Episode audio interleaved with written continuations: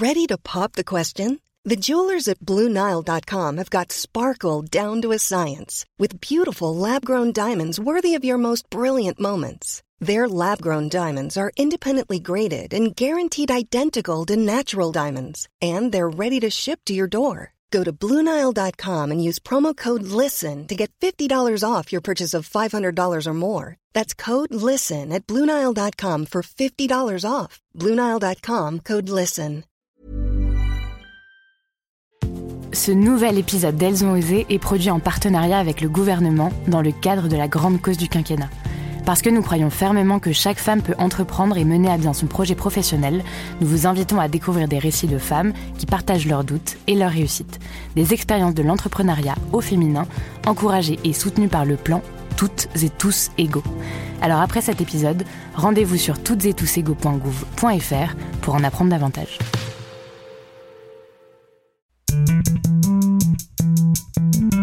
Bonjour à toutes et à tous, bienvenue dans Elles ont osé, proposé par les échos.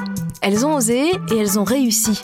Elles, c'est nous, nous audacieuses, ambitieuses, résilientes, expertes, puissantes, courageuses, peu importe, nous tels que nous sommes, libres d'être nous-mêmes, avec nos choix, nos actions, notre impact.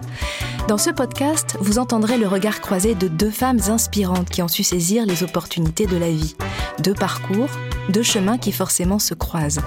Vous découvrirez leurs moments clés pour aller toujours plus haut, être à leur juste place, guidés par leur envie de contribuer à un monde meilleur. Merci d'être avec nous.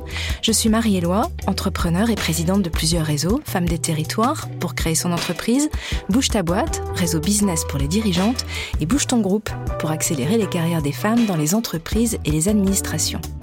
Aujourd'hui, je reçois deux entrepreneurs à succès très engagés dans l'univers des startups qui ont mis la tech, leur expérience et leur expertise au service de leurs engagements et vous verrez, ils sont nombreux. Bonjour Céline Lazorte. Bonjour Marie.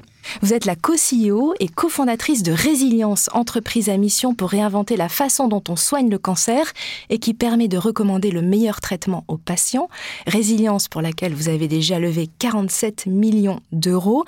Auparavant, vous aviez fondé en 2009 Litchi, la cagnotte en ligne utilisée par plus de 14 millions de personnes dans 150 pays, et fondé également MangoPay, la solution de paiement pour l'économie collaborative qui revendique 3000 clients comme par exemple Vinted et plusieurs milliards de volumes d'affaires.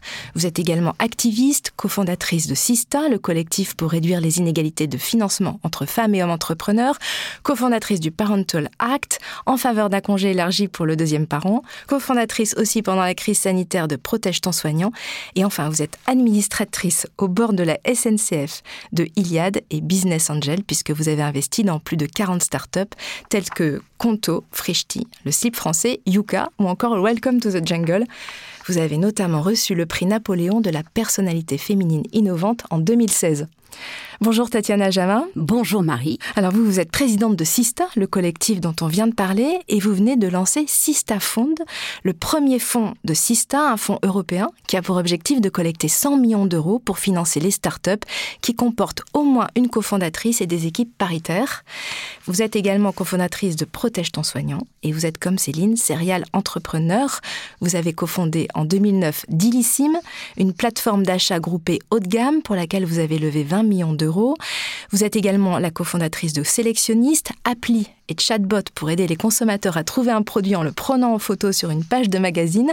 Et votre troisième entreprise se nomme Levia.ai, spécialisée dans les technologies conversationnelles et notamment les chatbots, entreprise que vous venez de quitter pour vous consacrer entièrement à Sista. Vous êtes également au bord du fonds Euraseo, au Conseil national du numérique et Business Angel. Je crois que je n'ai jamais fait des présentations aussi longues. Ensemble, Céline Lazor, Tatiana Jama, j'espère qu'on vous donnera envie à vous qui nous écoutez d'accepter la grande aventure d'être vous-même, comme le disait si bien Simone de Beauvoir.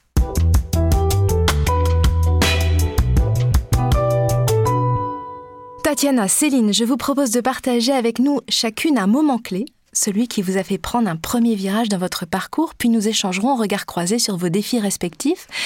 Céline Lazorte, on commence avec vous. Vous avez grandi à Toulouse dans une famille de médecins. Vos deux parents sont médecins. Votre grand-père a créé notamment le premier CHU de France. Vous hésitez donc à faire médecine, détail qui a son importance, on le verra tout à l'heure, et vous intégrez d'abord une classe préparatoire pour devenir ingénieur, avant de bifurquer vers un master spécialisé en gestion de projets informatiques, puis un master à HEC en 2007. Votre premier moment clé, c'est à ce moment-là, les recruteurs défilent dans votre promo, et quelle est votre réaction? Euh, effectivement, euh, j'ai repris mes études donc en septembre 2007. Euh, j'ai fait un master à, en école de commerce de management et nouvelles technologies, business. Enfin voilà, il a changé plein de fois de nom, mais l'idée c'était apprendre des compétences business pour des profils plutôt techniques.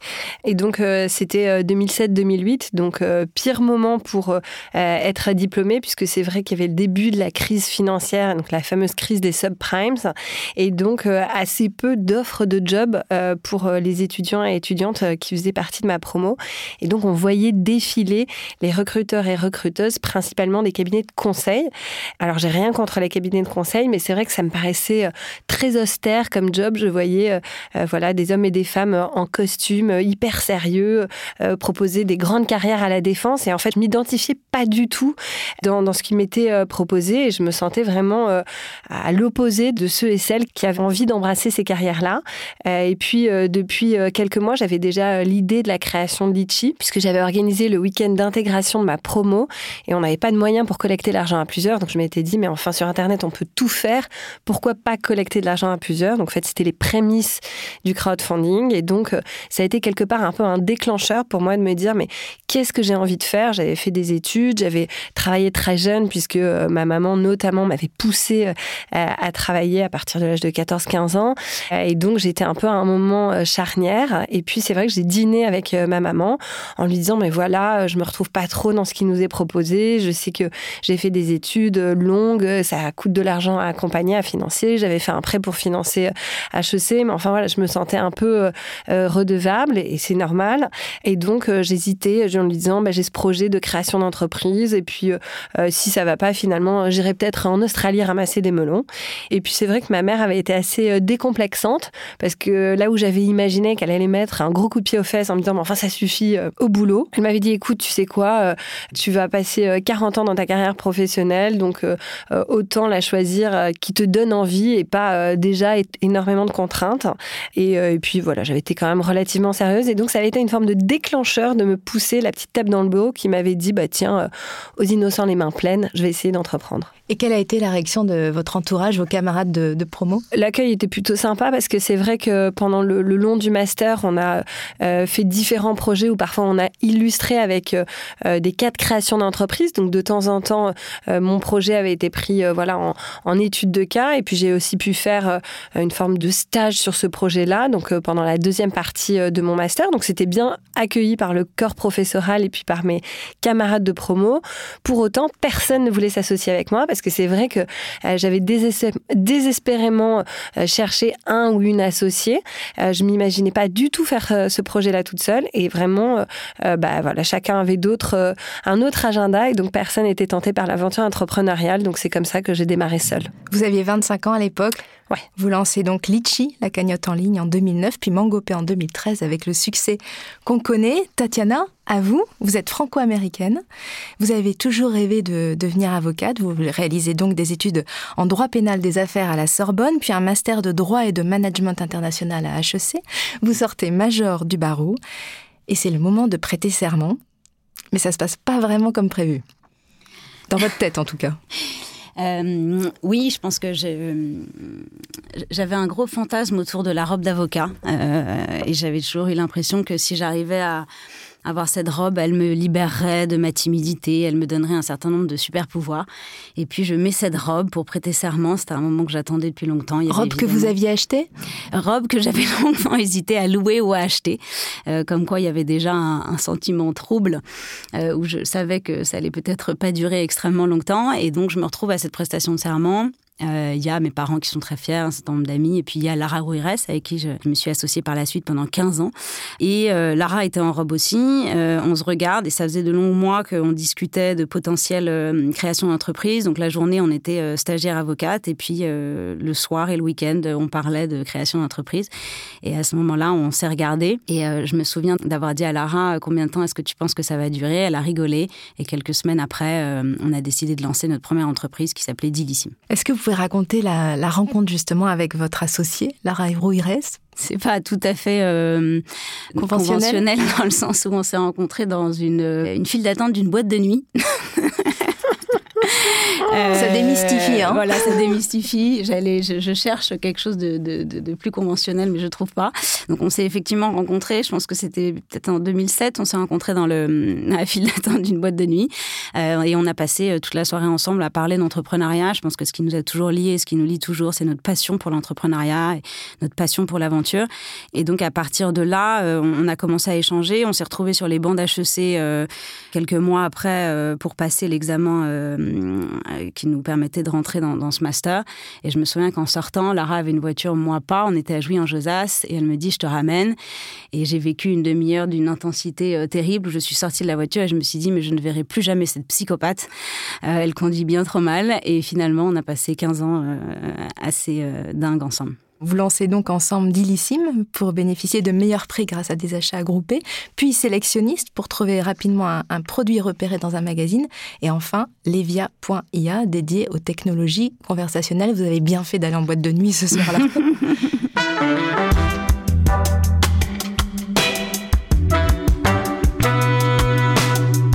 Céline Lazor, Tatiana Jama, je vous propose d'échanger sur vos parcours d'entrepreneur en regard croisé, les opportunités que vous avez saisies, vos prises de risques maximales, ce qui a construit vos moments de succès, vos difficultés, ce que vous avez dû défendre et vos engagements forts à toutes les deux, Sista pour Tatiana, pour les deux d'ailleurs, Résilience pour Céline.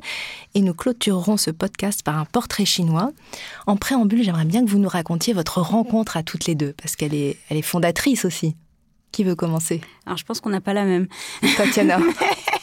Vas-y. Euh, moi, la première fois que j'ai vu Céline, elle venait présenter avec Jérémy Béribi à HEC euh, euh, sa levée de fonds qui, à l'époque, m'avait beaucoup impressionné, mais je pense pas qu'elle était énorme. C'était 350 000 euros. voilà. Et moi, je me souviens que je me disais, mais cette fille qui, à mon âge, elle a levé 350 000 euros. C'est complètement dingue, sachant qu'on vient de dire qu'elle en avait levé 47 millions quelques années plus tard. Mais ce que je trouve assez génial avec Céline et avec les histoires qui se suivent, c'est que l'ambition aussi est quelque chose qui grandit. C'est-à-dire qu'à l'époque, Céline avait levé 350, moi sur ici, on a levé 600 000 euros au début, mais ça nous paraissait monstrueux. Euh, et je me souviens très bien d'ailleurs, la première fois que j'avais levé 600, c'était en plus euh, par le même actionnaire que Céline, qui s'appelait Oleg Chelsov. J'avais dit à mon entourage que j'avais levé effectivement un petit peu d'argent, enfin même beaucoup d'argent, et, j'avais donné le nom d'Oleg Chelsov, et on m'avait tout de suite dit, mais, mais, mais prends l'argent et cours, il doit y avoir problème.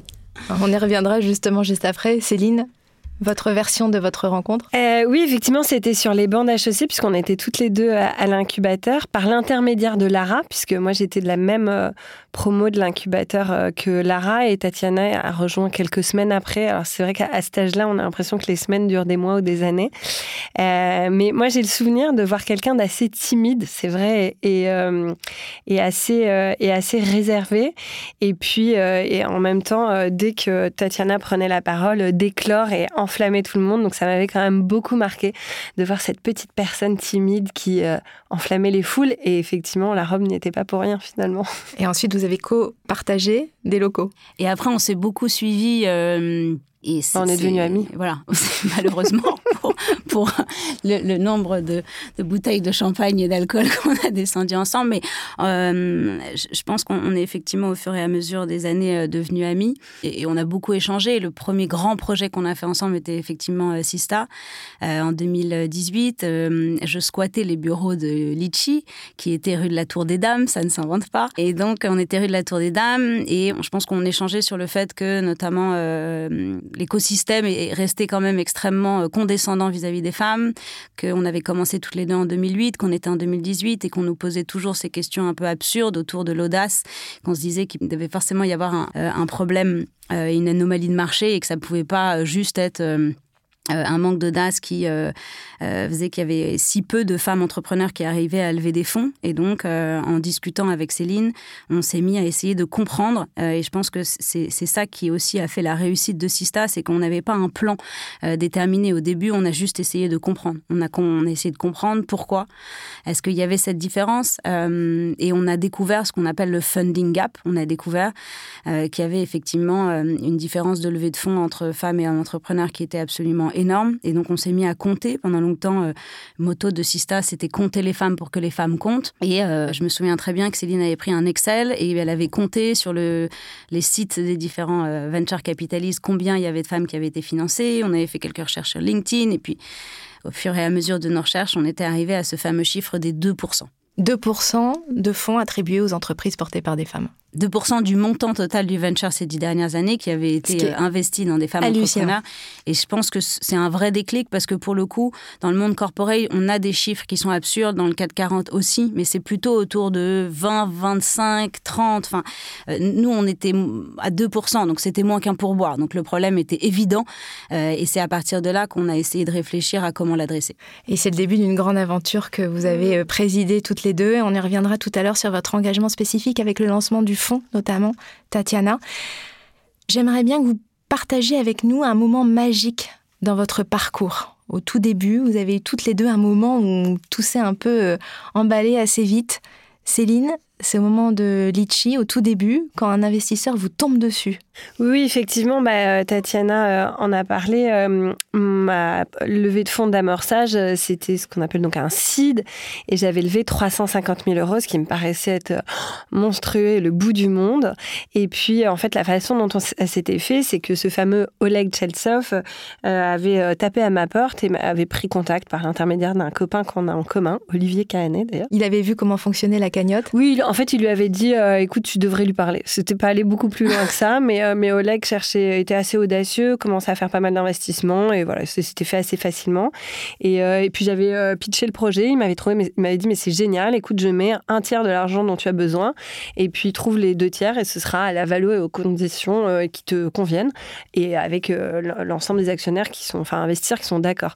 Ah, il me parlait chinois, valo, conditions, je savais pas de quoi il me parlait. Et puis je me suis dit, bon, bah tiens, lui, il a l'air d'avoir un réseau plus important que le mien. Donc j'avais dit, je crois que tu connais euh, Xavier Niel, tu veux pas me mettre en contact Et il m'avait dit, bah si, si tu veux, et envoie-moi un executive summary. Et en fait, je m'étais dit, non, mais je vais faire mille fois mieux qu'un executive summary. Alors un executive summary, en quelques mots, comment ça se présente d'habitude Un one-pager euh, d'une présentation de boîte avec euh, un pitch, un business plan et puis des projections financières. C'est vraiment le, le minimum vital, quoi. la carte d'identité de l'entreprise et du projet de financement. Et donc, je m'étais dit, non, mais je vais faire dix fois mieux, je vais faire un screencast, euh, une sorte de loom, hein, et, euh, et, je vais raconter euh, le processus de parcours de création d'une cagnotte et pourquoi, en fait, il y a plein d'usages différents, puisque le site existait déjà. Donc, filmer le, le, processus d'utilisation, c'est ça, ouais, de la ça, exactement. J'avais ouais, enregistré, tu vois, comme si tu le faisais sur Zoom avec un partage d'écran, le parcours de création d'une cagnotte, et je m'étais enregistré, j'avais enregistré ma voix par-dessus pour expliquer, voilà, le, le projet. Et, et donc, j'avais envoyé ça à Oleg pour Xavier Niel, et je n'avais jamais eu de réponse. Ce qui était audacieux, hein, quand même. C'était effectivement assez audacieux. Et donc, je me suis dit, non, mais la catastrophe, je suis passée pour une idiote. Pourquoi j'ai pas fait comme tout le monde Voilà. Donc, c'était passé deux semaines. Et au bout de deux semaines, euh, je partais, t'étais pas encore euh, là à l'incubateur, je crois, un week-end avec euh, l'incubateur d'HEC dans les Vosges. Et, donc, on prenait le train. Et, je reçois un SMS de Oleg qui me dit, ah, je suis avec Xavier, on voudrait te parler du projet de levée de fonds de Litchi. Et là, le train venait de démarrer. Et bien évidemment, euh, quand on est dans un train à grande vitesse, on ne capte pas bien. Et donc, on a partagé et échangé par SMS pendant tout le trajet du train.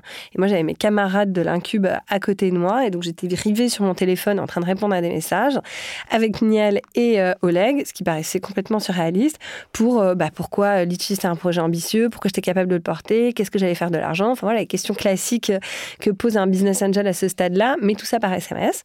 Et puis, au bout de, je sais pas, 40 minutes, une heure de conversation, ils m'ont dit, bon, bah, c'est OK pour nous deux à, ces conditions-là. Et donc, je m'étais mis à hurler dans le train en disant Ah, ça y est, j'ai levé de l'argent avec Xavier Niel. Tout le monde me regardait, genre, mais qu'est-ce que tu racontes? Et effectivement, euh, c'était la réalité. Voilà. Donc c'était un moment assez magique. Et, euh, finalement, c'était le, coup de baguette magique euh, au-dessus du berceau. Et puis Niel a voilà, été un, mentor, je sais le terme, en tout cas quelqu'un qui a été très présent dans ma carrière professionnelle. Et voilà, des années plus tard, je suis rentrée au, bord d'Iliade. donc voilà, notre histoire commune et effectivement le fait de m'avoir poussée parce que sans financement, on n'est pas capable de réaliser ses rêves. Vous aviez levé combien auprès de lui à ce moment-là? Bah, Il avait mis un tiers de la levée, donc c'était 350 000 euros, donc un tiers de 350 000 euros. Donc euh, on n'allait pas euh, très loin, mais en fait. Euh, c'est énorme. Le, le, le non, mais surtout, le, le, badge Niel était, était donné et on avait été annoncé comme étant le premier investissement de Kima Ventures. Et en fait, pour moi, ça me permettait de devenir quelqu'un aux yeux des autres. Euh, et, aux yeux de moi-même d'ailleurs probablement. Tatiana, vous c'est pareil, euh, à peu près à la même période, vous connaissiez pas très bien encore avec Céline, euh, avec votre cofondatrice, vous avez mis 3000 euros chacune dans Dilissime, et là pareil, un investisseur qui vous tombe dessus. C'est quand même des histoires qui font rêver, hein, qui n'arrivent pas dans la vie courante aussi facilement. Tatiana? J'essaie de trouver un moment fort, un peu magique, mais il y en a eu plein parce que c'est des moments assez exceptionnels où, à partir du moment où on sort de sa zone de confort, qu'on travaille avec quelqu'un euh, qu'on apprécie énormément et qu'on est porté par un projet, il se passe énormément de choses. Et je pense que euh, moi, ce que j'ai réalisé ces premières années, c'était l'adrénaline que j'ai recherchée toutes ces années avant, en fait. Et donc, effectivement, euh, peu de temps, enfin, on, lance le site internet qui s'appelait dilicine.com. Et ce jour-là, on avait mis en ligne des cupcakes. Euh, et donc l'idée, c'était euh, qu'il y avait des cupcakes à 10 euros. Enfin, ils étaient à 6 euros au lieu de 10, sachant que la réduction n'était pas incroyable. Mais euh, je ne sais pas pourquoi on s'est retrouvé avec... 6000 cupcakes qui avaient été achetés en moins de quelques heures. Et en fait, à partir de là, il n'y a eu que des, deals qui ont très très bien fonctionné. Donc on avait un e-commerce en 2008 à l'époque où, les e enfin ça marchait pas hyper bien et où euh, le site a, explosé chaque jour puisque l'idée était que chaque jour on mettait un nouveau deal qui était un deal avec 30, 40, 50 de, de, réduction. Et donc je me souviens très bien de, ce deal de, cupcakes où euh, on avait explosé tous les, les compteurs. Le lendemain on met un massage, on explose tous les compteurs. Le, sur le lendemain on met un brunch, on explose tous les compteurs. Et donc c'était des moments d'euphorie absolue que euh, on était euh, derrière euh, notre écran avec Lara jusqu'à minuit parce qu'on n'avait pas compris comment automatiser les deals. Donc tous les soirs, on devait mettre le nouveau deal automatiquement. Donc on, sortait plus. Enfin, une fois sur deux, c'était soit moi, soit Lara qui restait à la maison pour pouvoir mettre en ligne le deal et le modérer. Et puis quelques mois après, on a, compris qu'on pouvait peut-être avoir des soirées et se coucher plus tôt, mais c'est venu plus tard. Et donc à ce moment-là, euh, un, mail on a reçu un coup de fil de quelqu'un qui s'appelle Oleg Chelsov. Le, même, incroyable. même, et qui nous dit euh, c'est génial, euh, le marché des achats groupés est un marché que je regarde beaucoup, sachant qu'on savait même pas qu'on était vraiment dans un marché. et j'ai absolument envie d'investir, et donc je vous propose d'investir un million d'euros sur une valo de 5, sachant que moi non plus je ne savais absolument pas ce qu'était une valorisation. Euh, et il, nous dit, euh, je peux vous faire rencontrer un certain nombre d'investisseurs. Euh, on était mercredi, il nous dit venez vendredi matin à Zurich, je vais vous présenter plein de gens. Et donc on raccroche avec Lara, on se dit qu'est-ce que c'est que ce bordel? On va se retrouver à Zurich avec des investisseurs, sachant qu'on n'a pas vraiment encore de business plan. On avait fait un à, l'incubateur, mais il n'était pas complètement terminé, donc on se dit que ne peut pas nous arriver grand chose et qu'il faut y aller. Donc on se retrouve à Zurich. Et puis là on rencontre un parterre assez impressionnant d'investisseurs, d'investisseurs allemands, d'investisseurs israéliens, d'investisseurs euh, américains. Et on présente euh, l'opportunité. Et finalement, en repartant, effectivement, euh, on avait ces 1 million d'euros, sachant que quelques semaines après, finalement, Vente Privée avait décidé de se lancer dans les deals. Et donc, on nous a rappelé en nous disant, mais finalement, ça ne sera pas 1 million, ça sera plutôt 600, parce que il y a quand même des gros acteurs qui arrivent, donc vous prenez 40% en moins sur notre valo. Et puis, euh, on a dû accepter puisque c'était déjà très bien. Quel a été le moment où vous avez eu le sentiment de prendre un risque euh, maximal?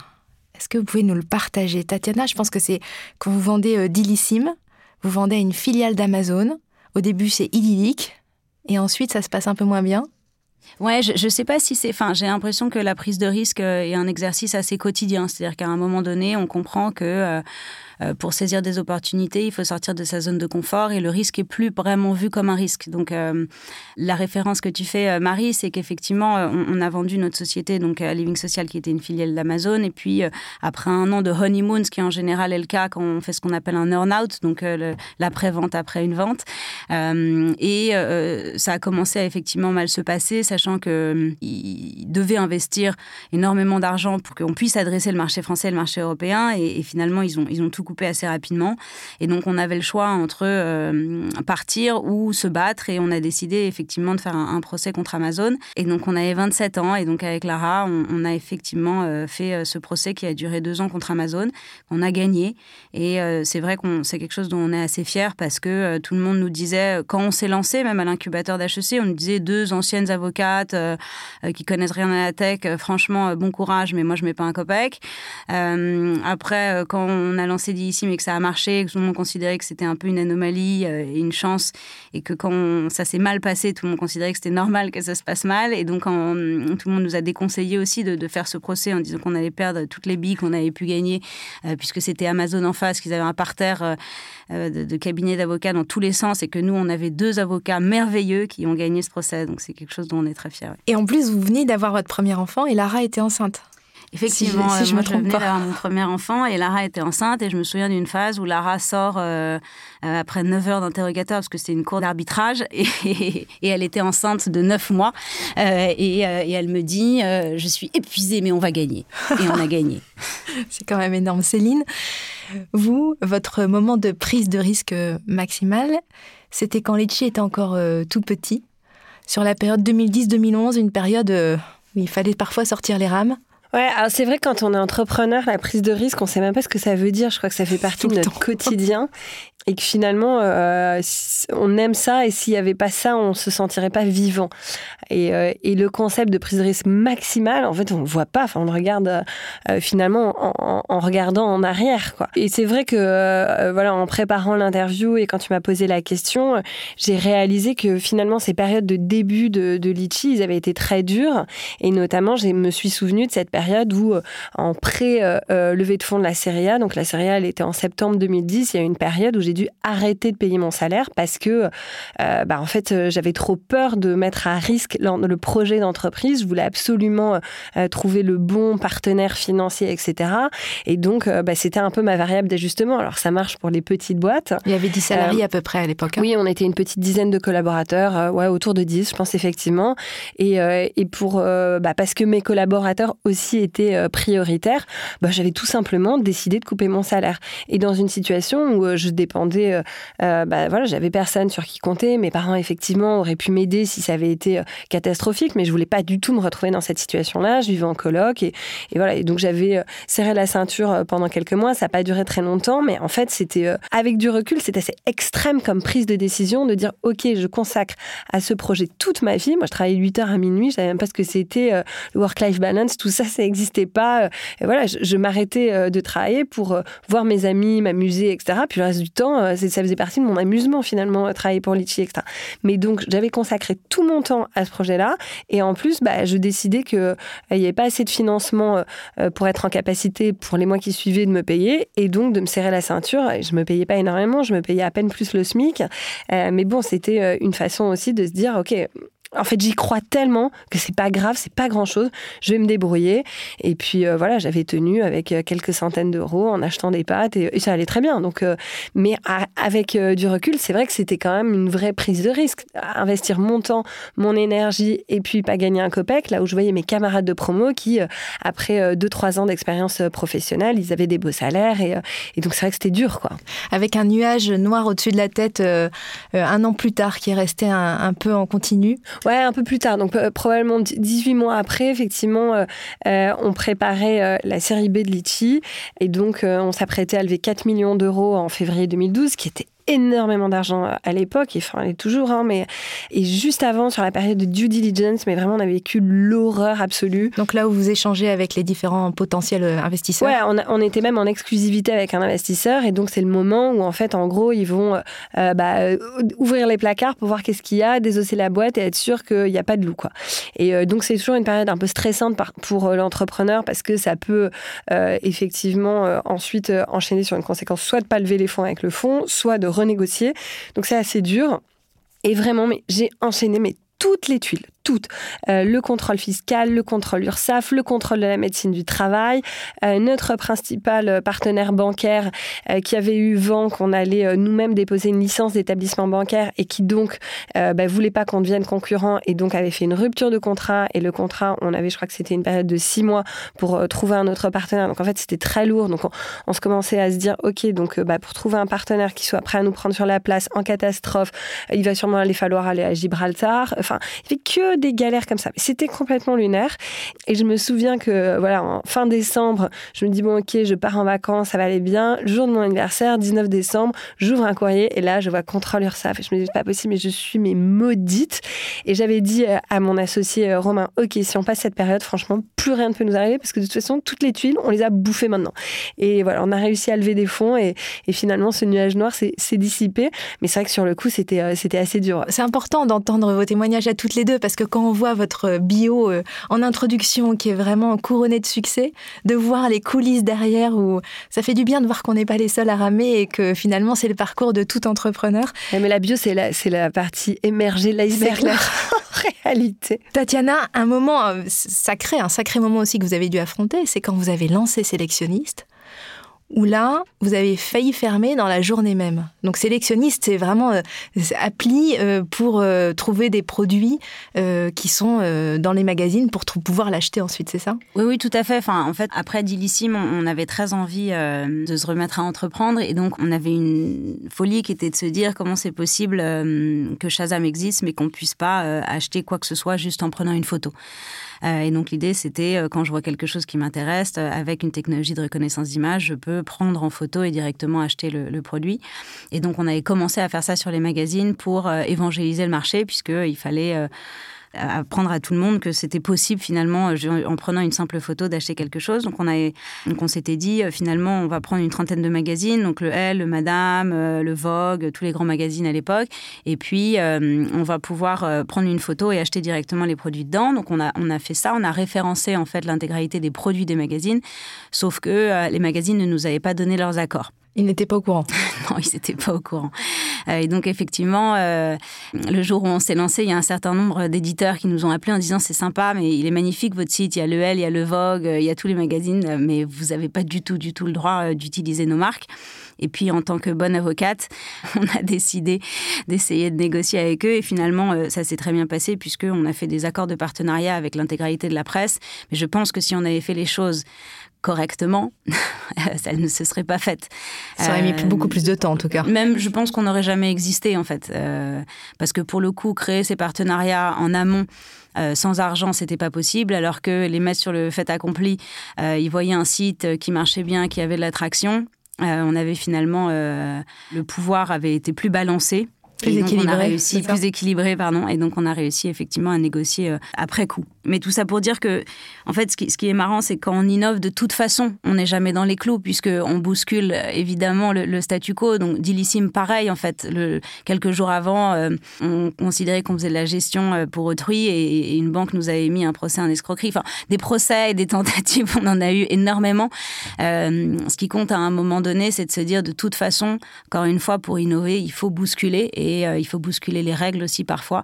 ça s'est toujours bien passé. Après, c'est pas forcément un conseil que je donnerais, mais ça s'est bien passé. J'allais dire, tu as vraiment de très bons conseils pour les auditeurs et auditrices. Escroquer, c'est la source de la réussite et de l'innovation. C'est pas ce qu'elle a dit. Pour votre défense, Tatiana, c'est pas ce que vous Céline, deux moments où, pareil, ça ne s'est pas passé comme prévu. Le premier, c'est en 2015, un après 2015, vous vendez Litchi à 86% mhm. au Crédit Mutuel Arkea. Vous restez présidente jusqu'en 2019, puis présidente non exécutive. Et à ce moment-là, vous souhaitez retrouver votre rêve d'enfance et devenir médecin. Or, vous découvrez que cela risque d'être euh, plus compliqué que prévu. Ouais, alors c'est effectivement en 2019, euh, au moment où je suis euh, euh, donc plus actionnaire de Litchi et Mangopé, plus dirigeante et plus présidente du conseil d'administration. je viens d'avoir un enfant, j'ai passé un congé mater super et, et, je me dis, ben, qu'est-ce que je fais? Enfin, qu'est-ce que je fais du reste de ma vie? 36 ans. Et j'avais 36 ans, je venais d'avoir 36 ans, quelques enfin peu de temps avant. Et donc voilà c'était vraiment une période de en même temps euh, de questionnement et de pages blanches. C'était à la fois très excitant et un peu effrayant. Et j'avais ce vieux rêve d'enfance, effectivement, puisque je suis née dans une famille de médecins, euh, de, de, reprendre des études et faire euh, médecine. Et j'avais l'impression que c'était voilà le, sens de mon histoire. Les études de médecine sont assez longues. À 36 ans, c'est particulièrement long. Et en fait, la chance que je pensais avoir, c'est que quand on est diplômé d'une grande école, sur demande de dossier auprès du doyen, on peut rentrer en trois troisième année de médecine. Donc ça se fait pas de façon automatique, il faut remplir un dossier, il y a une, commission, etc. Mais en tout cas, ça existe. Et donc quand j'ai entamé euh, la procédure, j'ai pris conscience qu'en réalité, ça n'était possible que jusqu'à l'âge de 35 ans. Et vous aviez 36 Donc j'avais 36. Donc là, j'ai pris effectivement le mur en me disant, bah ça y est, en fait, euh, c'est l'abandon de ce rêve et donc euh, c'est la prise de conscience que ça n'est pas possible de devenir médecin. Mais en fait, c'était pour le mieux. Du coup, vous essayez autre chose Donc effectivement, comme je ne manque pas de ressources et d'envie, je me dis, bah très bien, je vais partir faire un programme de recherche à, à Columbia, euh, puisqu'il y a un projet euh, qui est euh, effectivement mené par la fondation de Barack Obama, qui permet à, à, peu près un petit groupe de 8 à 10 étudiants de faire un programme, de, ils appellent ça pour les Rising Leaders, d'un an, qui est un mix de programmes avec un projet de recherche dans un des laboratoires de Columbia, et puis d'accompagnement, de coaching avec une négociatrice de la CIA, des auteurs du Times, enfin c'est vraiment juste d'une New York Times. C'est vraiment extraordinaire comme programme. Et donc, je passe deux mois à ne vraiment que euh, préparer ma candidature pour ce programme. Je savais qu'on était très nombreux à le passer. On était euh, plusieurs milliers, 8000. Euh, comme je suis têtue, je pars même à New York pour me dire, bah, je vais aller rencontrer des anciens étudiants et étudiantes, donc notamment Christian Vanizette, qui est un très bon copain qui faisait le programme. Je rencontre une ancienne ministre du Danemark qui faisait également le programme. Enfin, voilà. Donc j'étais vraiment, mais je, je mets tout, euh, toute mon énergie. Je fais une vidéo, je fais intervenir plus d'une quarantaine de personnes. Évidemment, Tatiana participe, plusieurs ministres. Euh, voilà, enfin tout pour Vous expliquer. Vous avez même une lettre euh, du président de la République. Effectivement, on nous demande Elle trois. Était très très motivée. C'était très important d'avoir. absolu. Non mais j'étais devenue obsédée par ça. Il fallait trois lettres de recommandation. On me dit qu'il serait bienvenu d'avoir une lettre venant du gouvernement et du plus haut niveau. Donc je me débrouille vraiment pour obtenir une lettre de recommandation du président de la République public, ce qui est rarissime. Euh, voilà, donc euh, bon, j'y vais, mais, mais gonflé en me disant euh, c'est bon. Et je me suis pris les, pieds dans le tapis puisque j'ai passé les premières sélections. Et sur le, dernier bucket, on m'a dit non, mais très honnêtement, Céline, vous êtes beaucoup trop expérimentée, vous n'en avez pas besoin, il faut laisser la, chance à d'autres. Donc voilà, donc j'avais bien les boules. mais finalement, c'est deux, deux mots pour un bien. Absolument. Parce que ça, vous a permis de créer votre projet d'aujourd'hui, Résilience. Je vous propose qu'on partage vraiment vos engagements maintenant. Céline Résilience, Tatiana Sista.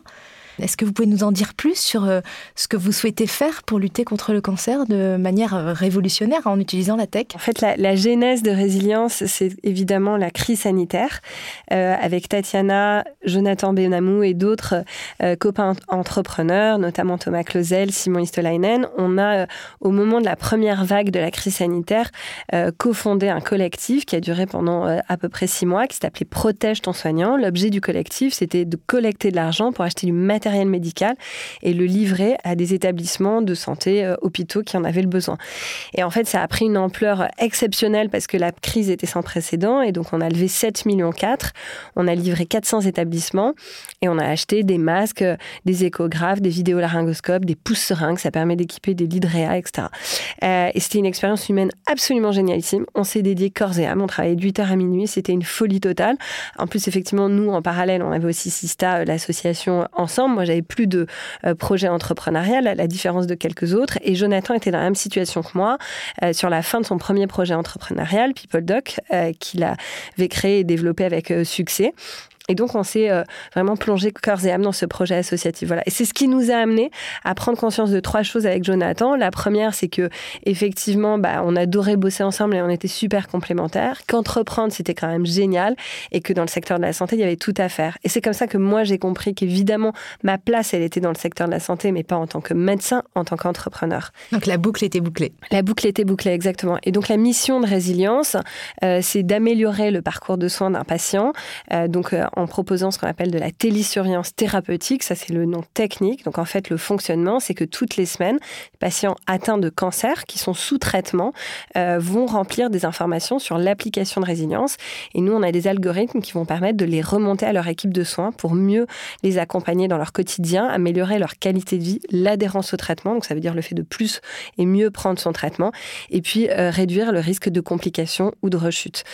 donc, c'est tout un dispositif médical qu'on a développé Aujourd'hui, on est 90 salariés, euh, qui est à la fois sur de l'accompagnement, du suivi, et puis on, propose aussi des programmes de self-care. Donc le self-care, c'est être mieux dans son corps parce que ça favorise et ça participe au traitement et c'est reconnu comme nécessaire. Donc on développe des programmes de yoga, de méditation, de nutrition et euh, bientôt des thérapies cognitives comportementales. Oui, c'est aussi beaucoup basé sur les données, c'est-à-dire qu'aujourd'hui, quand on était traité par un oncologue, c'est en fonction de sa propre expérience, et là, vous collectez toutes les données pour faire en sorte que vous puissiez euh, mettre en exergue la similarité entre les différents patients et donc proposer le meilleur traitement, c'est ouais, ça? alors on propose pas de traitement, nous, c'est pas notre rôle. Les, les oncologues, pas, effectivement, en remplacement euh, des oncologues ou du personnel de soins. Par contre, on leur donne les meilleurs moyens, et donc notamment, on a effectivement une équipe euh, de data scientists et de chercheurs en data dont le rôle est d'améliorer euh, par exemple, l'expérience et personnaliser l'expérience pour le patient et de faire de la prédiction du risque de toxicité en fonction des traitements. Avec une ambition immense. Avec euh, l'ambition qui est à la hauteur de la tâche, puisque c'est vrai que le cancer, c'est la seconde cause de mortalité dans le monde, la première dans les euh, pays occidentaux, et que donc la tâche est à, enfin l'ambition est à la hauteur de la tâche, on l'espère. Et vous, Tatiana, l'ambition pour Sista, maintenant Sista Fond, qu'est-ce que vous souhaitez faire?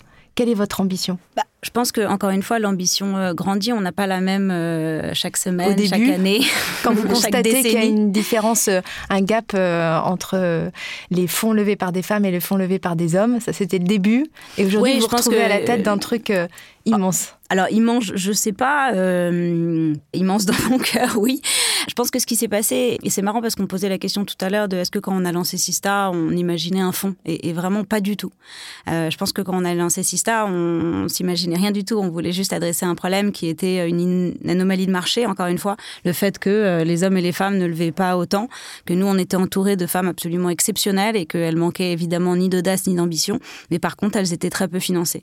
Et donc, pendant cette première phase de Sista, Insta ce qu'on a fait sans le savoir, ce qu'on appelle de l'advocacy aux États-Unis. C'est-à-dire qu'en fait, on s'est dit, il y a un problème, comment est-ce qu'on va mettre toutes les parties prenantes qui peuvent potentiellement résoudre le problème autour de la table? À la base, c'était enfin, c'était vraiment juste euh, une réflexion. C'était moi et Céline, il y a eu Valentine Asteri qui est arrivée plus tard, qui a été clé parce qu'elle avait une façon de, manier la data euh, qui était absolument extraordinaire. On a rencontré euh, un certain nombre de, politiques, notamment Mounir Majoubi, qui nous a beaucoup aidé à structurer, qui a été le premier, d'un point de vue, on va dire, gouvernemental, à nous donner son appui. Euh, puis arrivé euh, des femmes comme Mercedes Serra, comme Stéphane Palaise, comme euh, Françoise Mercadet Salles, qui nous ont aussi apporté leur regard. on s'est rapproché de gens comme France Digital, comme un certain nombre de VC qu'on connaissait pour essayer ensemble de résoudre ce problème. L'association est venue finalement beaucoup plus tard. Elle est venue en 2020 alors que ça a commencé en 2018. Et je pense qu'entre 2018 et 2020, ce qui s'est passé, c'est que on a on a essayé de comprendre. on s'est formé aussi, on s'est éduqué, sachant que euh, Céline, comme moi-même, on n'avait pas énormément de, connaissances euh, et, on n'était pas si féministe que ça, entre guillemets. C'est-à-dire qu'on a toujours été évidemment euh, très ambitieuses, on, a toujours eu des femmes autour de nous, entrepreneurs, qui faisaient des choses incroyables, mais je pense qu'on l'avait pas matérialisé ou intellectualisé de la sorte. Et, finalement, on s'est rendu compte qu'il y avait effectivement un problème et qui nécessitait aussi une certaine éducation. Donc on s'est mis à lire des livres, on s'est mis à, à regarder des études, on s'est mis à partager aussi ces livres et ces études, on a fait des éléments de langage. Moi, je savais pas ce que c'était. Euh, des éléments de langage. Comme ça, on a fait des éléments de langage pour essayer euh, de faire passer le bon message, ce que je continue à faire parce que le sujet féminin est un sujet extrêmement compliqué. C'est un sujet extrêmement clivant. Euh, qui a énormément euh, d'aléas et beaucoup de bruit. Et donc, ce qu'il fallait, c'était arriver à anéantir le bruit. Euh, et, et, notamment euh, à travailler de la data pour être sûr que tout le monde soit euh, au, au, même niveau de compréhension et envie d'aller chercher la même roadmap. Parce que, encore une fois, euh, en fonction de qui on est, de ses parents, de son mari ou de sa femme, de ses amis, de sa culture, on a un avis qui est complètement différent. je pense que même toutes les trois ou tous les quatre, on peut potentiellement avoir un avis qui n'est pas le même sur le sujet du genre. Et donc, je pense que ce qu'on a fait, c'est vraiment se focaliser sur la data pour se dire, voilà, aujourd'hui, c'est ridicule euh, en termes de levée de fonds, mais aussi en termes de féminisation de cet écosystème, puisqu'on a découvert qu'il y avait 89% des partenaires des fonds d'investissement qui étaient des hommes et 50% des fonds qui n'avaient aucune femme partenaire. C'était des choses dont, on, enfin, on se doutait qu'il y avait un problème, mais, mais on savait pas du tout que c'était à ce niveau-là. Et donc, quand on a compris qu'effectivement ça se passait au niveau des fondatrices, mais aussi au niveau de ce qu'on appelle les, les venture capitalistes, on a décidé de lancer cette charte et donc, euh, cette charte a été, euh, je pense, un élément assez important puisque euh, euh tout l'écosystème, voilà. une charte pour s'engager à financer plus de femmes, à financer 25% d'équipes avec au moins une femme cofondatrice à horizon 2025. Ça a été signé par plus de 300 acteurs, des VC, des accélérateurs, des CVC. Et, euh, et c'était assez génial puisque c'était la première fois en Europe que des investisseurs privés s'engageaient de façon extrêmement progressive à avoir un peu une logique de quota dans un secteur qui était euh, très financier. Et reconnaissez qu'il y avait un problème et que eux s'engageaient pour changer les choses, notamment pour démontrer ces biais. Vous avez fait une vidéo pleine d'humour avec euh, Xavier Niel, euh, François-Henri Pinault, qui éclate de rire quand la journaliste lui demande quelle est sa morning routine. Si vous n'avez pas vu cette vidéo, je vous invite à la regarder. Et là maintenant, la dernière étape, c'est ce fonds d'investissement. Qui souhaitez-vous financer? Et vous avez dû lever euh, 30 millions sur 100 millions prévus, c'est ça? Vous êtes en Exactement. L'idée, c'était vraiment, dans un premier temps, je pense, euh, de s'intéresser à l'écosystème et d'essayer de faire bouger les choses. Euh, on a fait, à mon avis, vraiment bouger les choses. Et, euh, et puis, au bout d'un moment, donc il y a eu cette phase de structuration. Juste, il y a eu quand même la, la phase autour de l'association, où aujourd'hui, on a une association avec trois personnes à temps plein, énormément de bénévoles, trois pôles, un pôle entrepreneur, qui, où, où l'idée, c'est d'aider les femmes à lever des fonds, un pôle investisseur et un pôle data, encore une fois, puisque les, études sont, euh, clés chez nous. Et puis au bout d'un certain temps, je, je passais de plus en plus de temps et j'étais de plus en plus passionnée. Et je me suis dit, mais c'est quand même fou, pourquoi est-ce que... Euh, euh, on participerait pas nous aussi euh, finalement à, closer ce funding gap. Je pense que ce qui nous euh, relie toutes, c'est qu'on est des on est des entrepreneuses, on est des doueurs et donc en fait c'était super de effectivement euh, faire bouger l'écosystème. On avait envie d'aller plus loin, on avait envie aussi de participer à cette réduction et puis on avait aussi envie de saisir cette opportunité. Ce qui s'est passé, c'est que ces dernières années, il y a de plus en plus de femmes qui montent des projets exceptionnels entre elles ou avec des hommes, donc dans des équipes féminines, mais aussi dans des équipes paritaires. Et euh, moi personnellement, je me suis dit mais mais en fait, euh, je ne peux pas laisser passer cette opportunité-là. Il faut la saisir. Euh, c'est un moment unique où, effectivement, l'égalité homme-femme, on en parle beaucoup. Moi, ce que je considère, c'est qu'on peut accélérer l'égalité homme-femme à travers le financement de l'entrepreneuriat. Et qu'en renforçant le pouvoir économique des femmes, on va finalement contribuer à accélérer cette égalité. Et euh, que j'ai envie d'y participer, j'ai envie d'y consacrer euh, mes prochaines années. Et donc aujourd'hui, euh, Sista, j'ai débuté en janvier dernier. Aujourd'hui, on est une équipe de six personnes et euh, on a levé 30 millions sur les 100 millions d'objectifs qu'on s'est fixés. Bravo à toutes les deux. Est-ce que vous vous sentez alignées chacune aujourd'hui avec vous-même? Ah, Moi, je me suis jamais sentie aussi alignée, ouais. Alors hier, j'étais super alignée. Puis là, aujourd'hui, c'est un bordel sans nom, donc je ne sais plus. Mais je, je pense que l'alignement est évidemment une quête. Je pense que ce que j'ai cherché en quittant le, le, le droit, c'est de vivre l'aventure que j'ai, les aventures que j'avais envie de vivre et qu'aujourd'hui, euh, ce que j'ai envie, c'est de vivre des aventures qui ont un impact. Et je suis très fière euh, d'être aujourd'hui euh, là où je suis.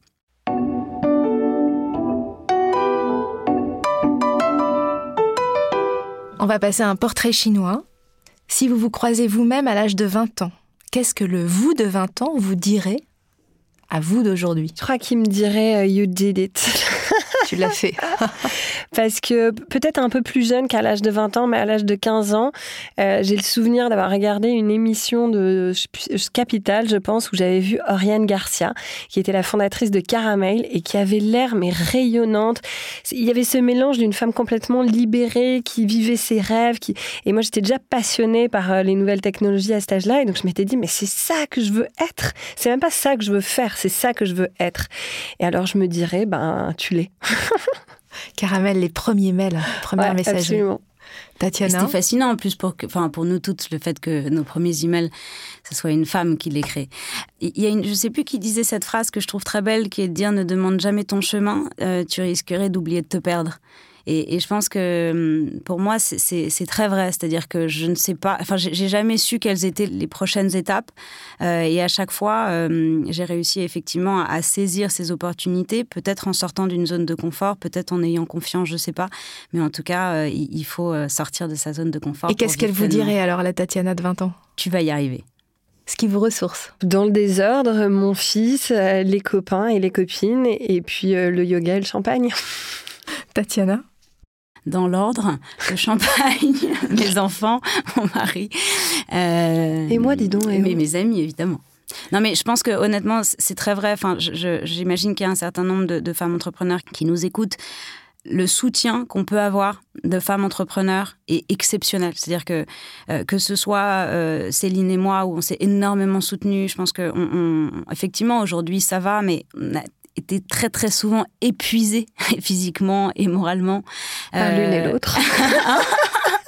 Euh, et, et, et, je pense que d'avoir des gens autour euh, qui entreprennent, qui n'ont pas peur euh, et qui sont aussi très amnésiques parce que l'avantage, notamment avec Céline ou moi, c'est qu'on se souvient rarement des risques qu'on a pris ou euh, ce qu'il fallait ou pas faire. Et, et, je pense que si, si en tout cas il y a un conseil à donner, c'est moi, j'aurais jamais fait tout ça si j'avais pas croisé des femmes aussi extraordinaires sur mon chemin, euh, que ce soit en créant des entreprises avec elles ou en étant soutenue par elles.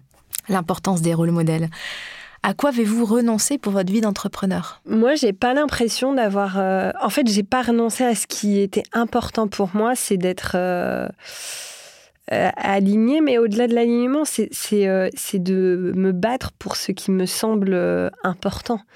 Et donc, je crois que c'est ça qu'offre la vie d'entrepreneur ou l'entrepreneuriat. C'est c'est la possibilité de réaliser ses rêves, mais ça, ça veut pas dire grand-chose. C'est en fait se lever pour ce qui nous fait du sens et qui nous fait vibrer. Choisir, c'est renoncer. Donc, il n'y a pas un grand renoncement. J'ai la chance d'avoir effectivement euh, entrepris d'autres aventures aussi euh, très personnelles euh, et notamment d'avoir une, une, vie de famille que, et je trouve que c'est exceptionnel si on en veut une. Mais, mais je pense que c'est plutôt plein de petits renoncements c'est que finalement, euh, euh, on est constamment euh, tiraillé, culpab enfin, culpabilisé, et, et qu'il y a tous les jours des, des, des choix à faire.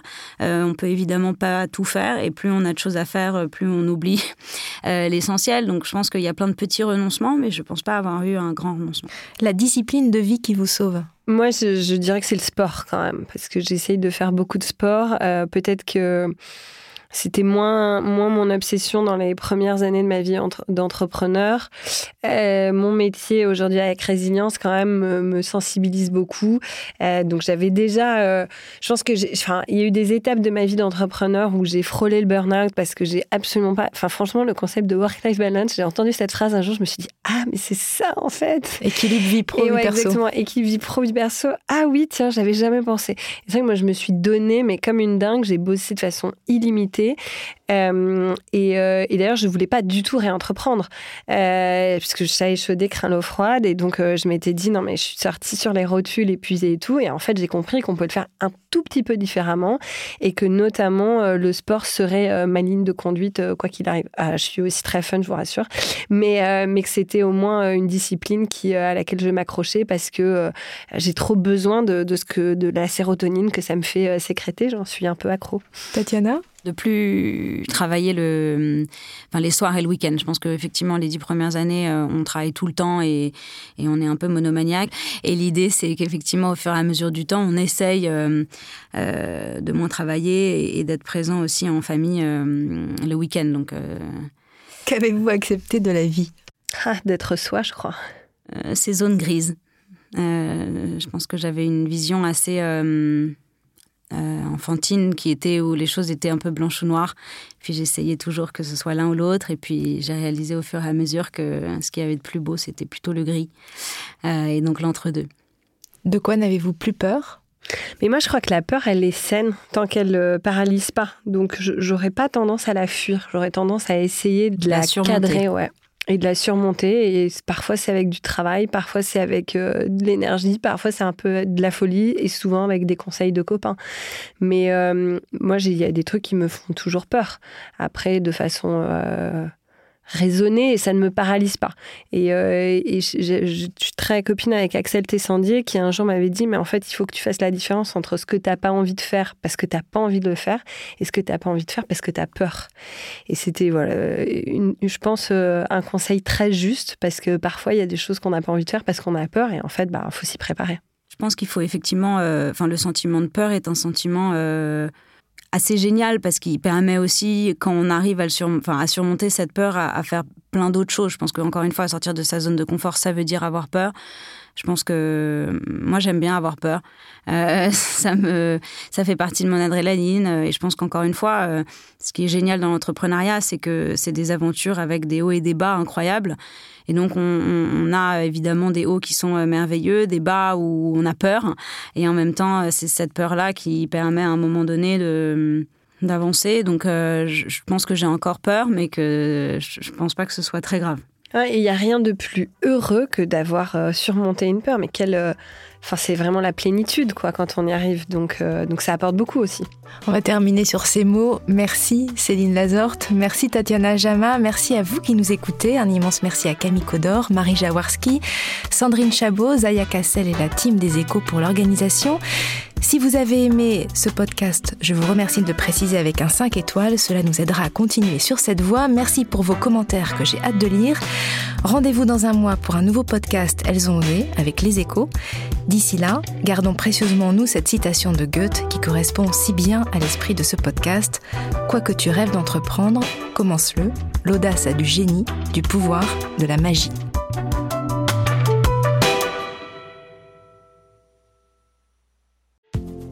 Cet épisode d'Elles ont osé en partenariat avec le gouvernement vous aura, je l'espère, inspiré et donné envie de vous lancer.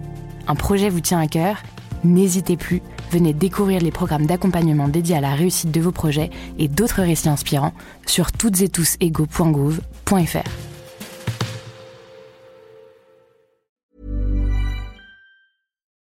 As humans, we're naturally driven by the search for better. But when it comes to hiring, the best way to search for a candidate isn't to search at all. Don't search, match with Indeed. When I was looking to hire someone, it was so slow and overwhelming.